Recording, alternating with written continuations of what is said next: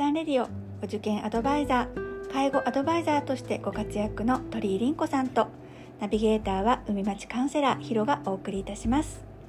この湘南おばちゃんレディオは女性のお悩み相談。子育てお受験介護ダイエット。女性の仕事や夫婦関係そしてお金のことなど。要するに何でも勝手におしゃべりをする番組です。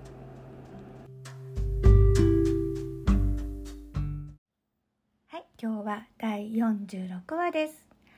前回ねやっぱりあの、うん。産前産後っていうかまあ事情も知らないで思いやりのない言葉を、あの発する方についてまああの妊産婦に限らずだけれどもね、き傷ついちゃうってことが結構多いと思うけどやっぱり普通よりもやっぱり妊娠中とか産後とかあの特に敏感になってると思うんだけど本当ね、なんかこうホルモンがめちゃめちゃアップダウンしていくから、ね。そう自分のね力ではなんていうのか抑えることもできないし、すごくそこは周りがねあのあホルモンの影響で大変なんだなっていうことは理解が必要だと思うんだよね。特になんかこう、まあ、産後もそうだけど、お腹にそう産前お腹に赤ちゃんがさ宿った瞬間から、まあ嬉しいんだけど、無事に生まれてきてくれるかなっていうことだ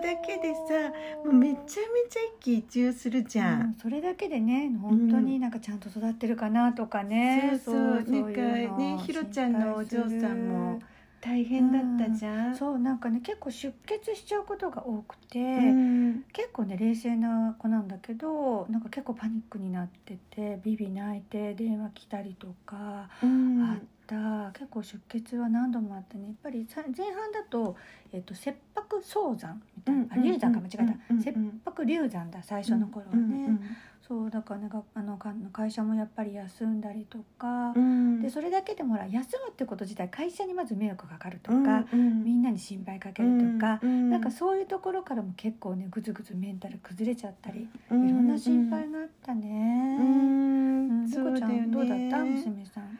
うちはねつわりが結構ひどくって。もうなんかこうどんな慰めの言葉うもん、聞いてくれないっていうかねいやうんいつかは終わるからっていつよみたいになっててそんななんかこういやいやいや15週ぐらいには終わるわよって言った。らうん。15週になりましたけど みたいな感じのなんかねすごい攻防が。うん。そう言われましてもみたいな感じになって、まあそれは本人がね一番しんどいんだけど。ね食べれなくってねゲーゲー吐いたりとか、ほんとうちも、ね、なんかげ激痩せしちゃってて。そうだね。ただでさえうん細いのに。全然食べれなかった。そしたら食べれないだけで赤ちゃんに栄養がいかなかったらどうしようみたいなね。何もかにもがこのせいで赤ちゃんにみたいなのが、ねなんか自分のせいにやっぱりしがちだよね。そうそうそうそう。だからなんかやっぱね妊婦さん大事にしてあげないとダメだなとは思ったけどね。一応さ私たち母だから経験あるんだけど、うん。うん私たちの経験って全く通用しなくなかった？全く役に立ちません。ゼロだってマイナスぐらいだったよね。マイナスうんマイナスだったよね。いらんこと言うからねなんだろうあの本当につい30年も経ってないのにうん。なんかいろんなこと変わってるし今の子特に自分の携帯スマホでいろんな情報を持ってるから、うん。本当やりづらかった。いやめちゃめちゃ大変なんだよね。だって自分だってさ2人しか私は産み育ててなくしかも30年前で「おい!」みたいになってるから、ちょっとねねこのギャップは埋められなかったね。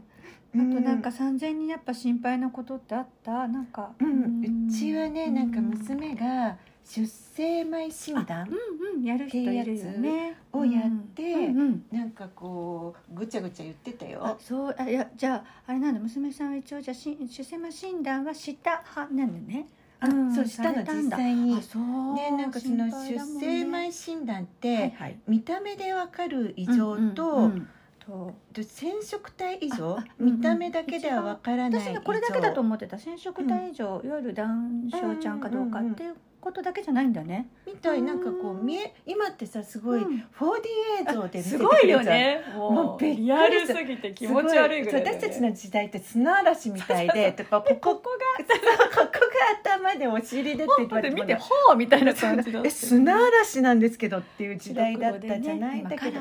カラーでね、立体なんですよ、ですごいリアルうんに修修行赤ちゃよねんが見えて。なんか目が合っちゃうかぐらいのそうそう勢いだよね。そうそうそう。だからもう当然うん。その指の形だとかあそういうのまでわかるからなんかいろいろうんなんかこう知らなくてもいいような情報までうん。ね分かっちゃうんだろうなとは思うわけ。うん、なんかその、うん。そう先天って先天性の疾患みたいのとか、やっぱり心配だもんね。そうそう。ん。なんかそれで、でねなんか娘がうん。えっとね大学病院でうん。なんか受けたんだと思うの。その時になんかこうね、うん。ドクターの胎児だからさ、いはい。ドクターの計測の仕方によっても、うん。なんかこう誤差が出るんだと思うんだけど、うんなんか首のむくみが通常値よりもうん。なんかこう長かった、あちょっと腫れてるみたいな、うん長いのか？え何？うん。あれ太いのか？よくわかんないけど、うんの数値がなんかちょっと異常値ですみたいなことを言われて、うんもうどっと落ち込んでて。でなんかその大学病院ってうん。ある程度経つと追い出されてうん。町の、うん。ねあのどっかで産んできてみたいな感じになるけど。町のところで、うん。あの定期検診をやって、うんうん。あの本当に産む時は戻っておいでっていう感じにに。なるみたいなのね、今は。それでなんか普通の町のお医者さんとこに行ってまた相談したら「いやいや測り方のミスでしょ」みたいな。そうよかった、そう。で結局何でもなかったんだけどそういう異常値が出ると、ん。もうメンタルだだ下がりなわけよ。でも心配で心配でしょうがないみたいになってうんてでもそのうん。ばあちゃんはどうすることもできなういじゃない、うんそう。うん大丈夫だよなんて言った日にはね大炎上だよ日ねにはね。うん。何を何を根拠に大丈夫って言ってるやでもいやででもね逆に「大丈夫じゃないわ」って言って騒ぎ立てても言えないねしね。もう大変だったんですよね支える側も。はい。娘を支えるのが大変だった私たち。まだまだお話は続きます。今日はこの辺で